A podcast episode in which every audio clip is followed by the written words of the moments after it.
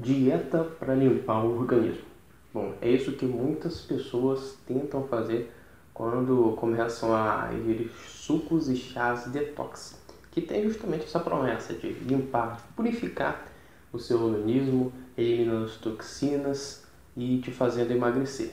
A promessa dessas dietas mirabolantes é de prevenir e até curar doenças crônicas e até mesmo sintomas de TPM.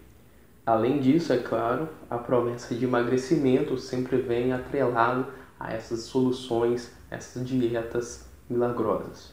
Mas será que é assim mesmo? Será que nosso corpo precisa de uma dieta, de um suco detox para funcionar, para eliminar substâncias tóxicas? Não.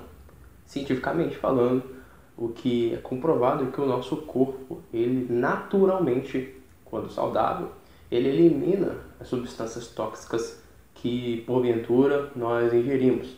Então, o corpo já faz um processo detox naturalmente, sem que a gente precise tomar o chá tal ou o suco verde. Claro, existem alguns alimentos que podem ajudar nesse processo, mas isso não muda o fato de que o corpo sozinho faz isso.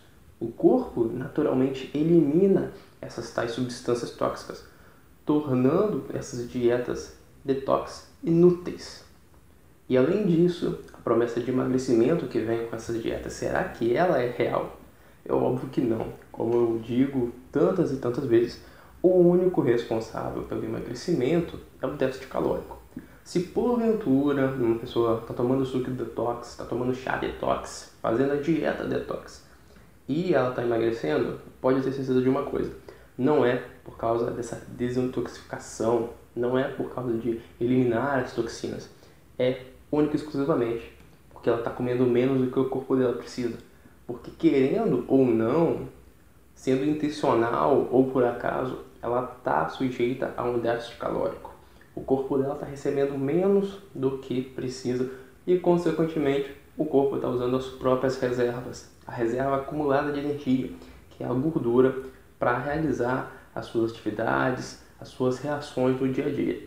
E é por isso que as pessoas emagrecem. Então, a gente não precisa de uma dieta detox, de um suco verde para ser mais saudável.